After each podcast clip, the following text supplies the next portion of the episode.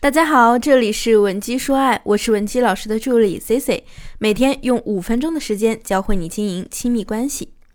昨天呢，有个姑娘啊，在跟我聊天的时候呢，就突然说了这么一句话：“C C 啊，我是真后悔，为什么我当时那么年轻就急着结婚呢？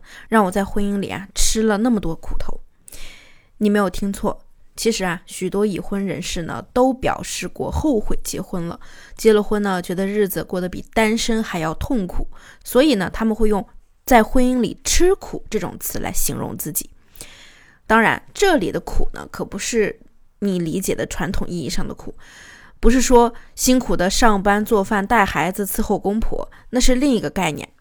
我说的这个苦呢，是什么概念？你接着往下听就能明白。今天早晨呢，我就接了一个咨询，有一个求助者，他跟我吐槽，他说：“老师啊，我呢好像嫁了个白眼狼，你不知道啊，我为他付出了多少。我在家里又是伺候公婆，又要照顾孩子，我还要做家务，还要上班。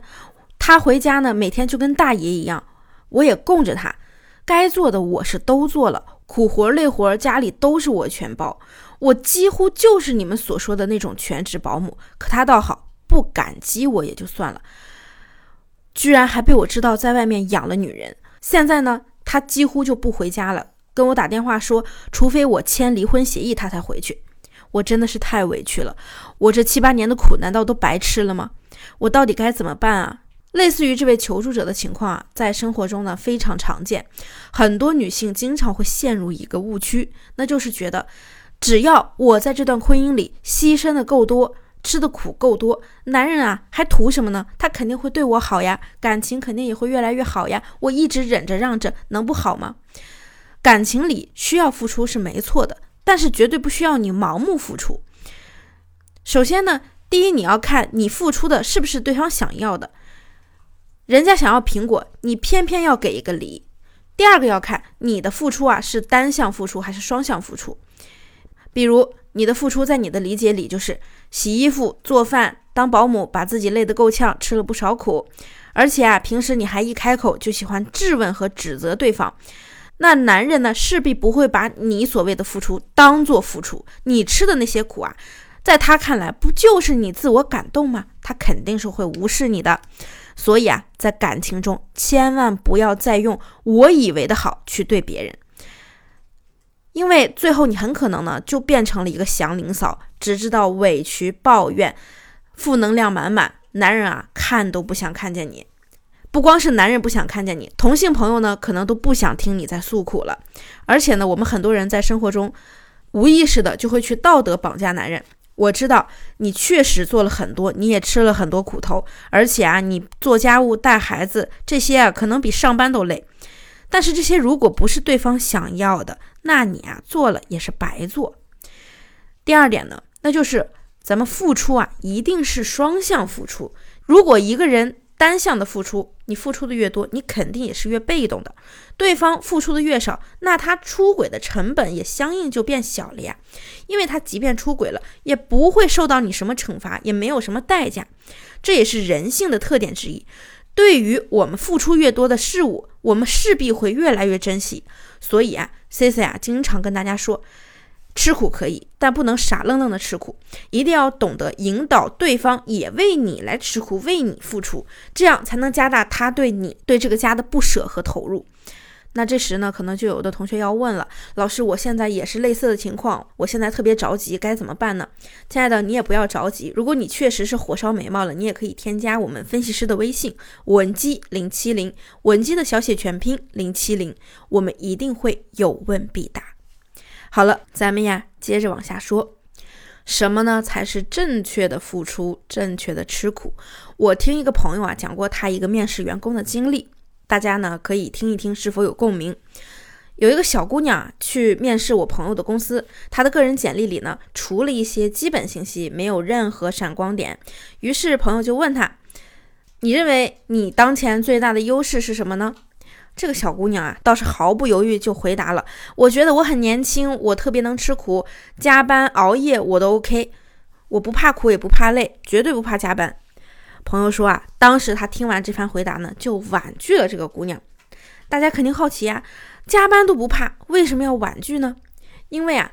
靠脑力的公司啊，是不会要一只能吃体力上苦的人的。吃苦呢，包含了太多的维度和意义。比如说，咱们高考的时候埋头学习，咱们吃的是什么苦啊？是吃寂寞的苦。咱们不停的思考改进，吃的呢是脑力的苦。有些人坚持锻炼、控制饮食，那是吃自律的苦。吃了这些苦的人啊，他才能跟别人拉开真正的差距。那些自认为自己很努力、很吃苦付出的员工啊。自以为付出了很多，却未必真的能打动领导，因为在几乎所有的领导老板看来啊，你吃的苦又不一定能完全给公司带来利益，所以啊，放在感情里也是一个道理。你不要张口闭口就是我为你付出了这么多，你对得起我为你吃的苦吗？你简直良心喂了狗了。虽然你真的付出了很多，但是对于男人来说，你吃的这些苦啊，就像是干苦力的员工一样，他顶多偶尔心疼你一下。但是呢，不会珍惜你。所谓会吃苦的人啊，是能下狠心去提升自己，甚至玩命提升自己的女人，让自己时刻保持精致的外表，不做男人眼中的黄脸婆。甚至呢，他们会一直保持一个稳定的情绪，从来呢不会让男人觉得自己的老婆啊是一个怨妇或者是泼妇。所以啊，我们要做一个能时常换位思考、共情的沟通者，不要当。男人眼中的疯婆子，这些能力呢，可比你洗衣服、做饭、收拾家务重要的多。只有这些能力，才能让你在感情中屹立不倒，把握到主权。那我们该怎么做呢？比如说啊，举个最简单的例子，在和他沟通的时候呢，咱们多用一些心理学的概念去满足对方的心理诉求，给对方他想要的那种情绪价值。当他需要被认可的时候呢，我们就可以在体察到他这种需求的时候呢，告诉他：“哎呀，老公，你真是太厉害了！”同时啊，竖起一个大拇指。这次啊，多亏你帮忙解决，要不然啊，真就完了。当他有自由需求的时候呢，你就可以说：“那这事儿我就交给你了呀，我觉得你绝对没问题的。”当男人想要爱和归属感这种需求的时候呢，你就可以说：“我觉得呀，和你在一起的时候才特别踏实，遇到你啊，真是特别的开心。”看到了吗？咱们每句话都说到男人的心坎上。你觉得男人他怎么会舍得离开一个欣赏自己、肯定自己的女人呢？如果说你的另一半现在确实已经有情况，可能已经有了越轨的行为，那我们又不想吃苦，那怎么去面对呢？难道真的像原来一样，他一回家你就跟他撒泼打滚吗？或者说不停的道德绑架他、打他、骂他？这样做，难道我们就能把之前那些甜蜜的日子找回来吗？他就能甘心的回头收心跟你过日子吗？我想啊，你现在心里已经有答案了。醒醒吧，别再做一个傻女人了。你以前吃了那么多的苦，付出了那么多，还是没有得到幸福，并不是因为你做的不够多，也不是因为你不努力，就是因为你吃错了苦，没有把重心放在对的事情上。所以啊，如果你现在不知道怎么面对婚姻，不知道该怎么做。也不用过于担心，可以添加我们的微信文姬零七零，文姬的小写全拼零七零，发送你的具体问题即可获得一到两小时免费情感咨询服务。好了，我们下期内容再见。文姬说爱，迷茫情场，你的得力军师。